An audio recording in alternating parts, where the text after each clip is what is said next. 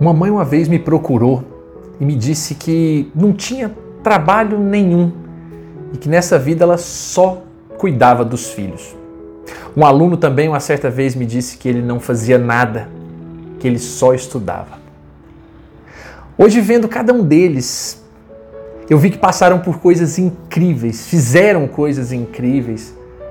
E, e por tanto terem se dedicado a esses ofícios naquele intervalo, que não são nem considerados profissões, por assim dizer, né? Aprenderam e ensinaram coisas incríveis ao mundo, maravilhosas de verdade. Ensinaram que provavelmente mais importante do que você saber o que vai ser quando crescer é o como vai fazer quando crescer. Mais importante, né, saber qual vai ser a sua profissão, é saber aí qual vai ser o seu ofício, a sua função dentro desta profissão ou até desde que não a haja, né, ou não tenha uma profissão específica. Muitos se tornam médicos, advogados, influencers, motoristas, faxineiros, odontólogos, marceneiros, professores.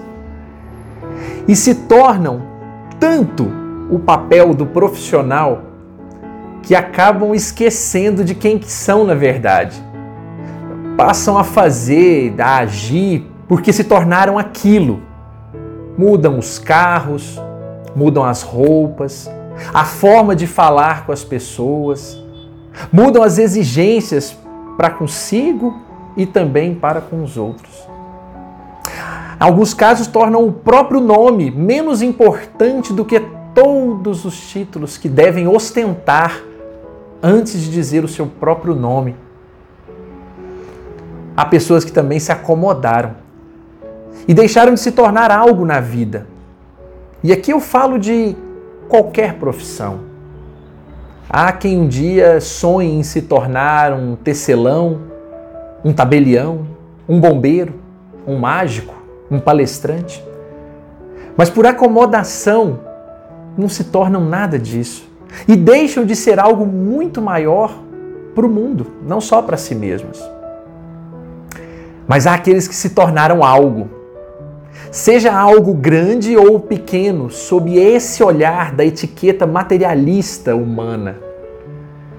Nós precisamos mesmo, não é, nesse mundo, de grandes juízes, de grandes empresários. E precisamos também de grandes pedreiros, precisamos de grandes arquitetos, fonoaudiólogos, biólogos, técnicos. Ninguém será maior do que ninguém nós precisamos de pessoas que realizem o seu ofício com amor e dedicação.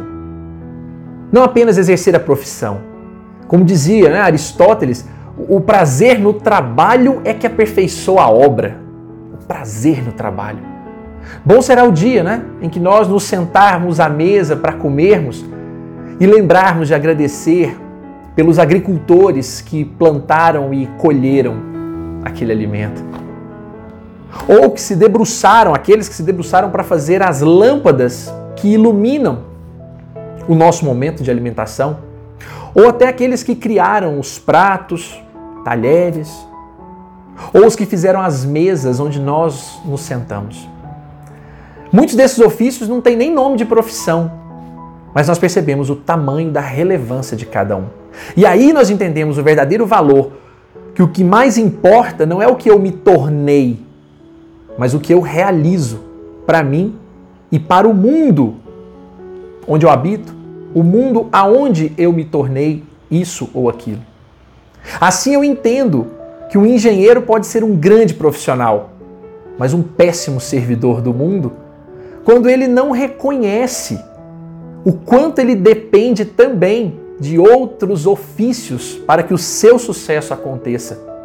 E só para exemplificar, a gente pode lembrar aqui dos pedreiros, dos mestres de obras, por exemplo, sem contar outros prestadores de serviço.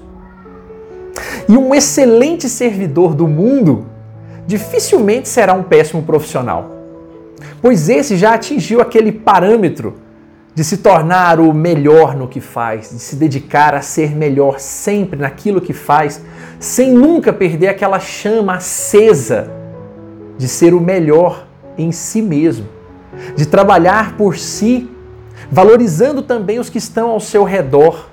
Então, por eles, ele realiza o seu ofício também.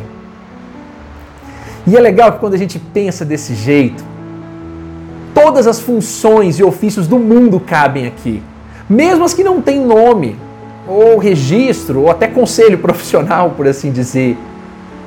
É por isso que hoje o Doce, Doce Leite Vida pergunta: o que cada um de nós se tornou agora que cresceu? Mas mais importante ainda, o que eu venho fazendo agora que cresci? Quanto de moral que eu tenho empregado? Quanto tem feito, né, por um bem, quanto eu tenho feito de um bem coletivo e não apenas para ostentar os meus orgulhos ou para saciar as minhas vaidades? Eu quero ser fisioterapeuta, faxineiro, zelador, porteiro, manobrista, taxista, mas que em cada um deles eu exerça com afinco, sem preguiça, sem aproveitar do outro, sem me dedicar mais ou menos ao que eu faço, mas entregando por completo. E isso não está em título, não está em cargo, não está no nome do que fazemos. Isso é da essência do ser.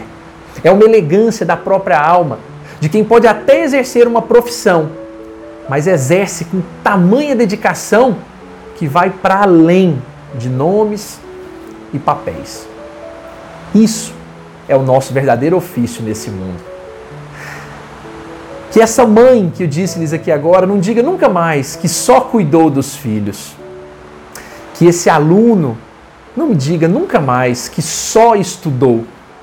Porque essa era certamente a missão, o ofício de cada um deles.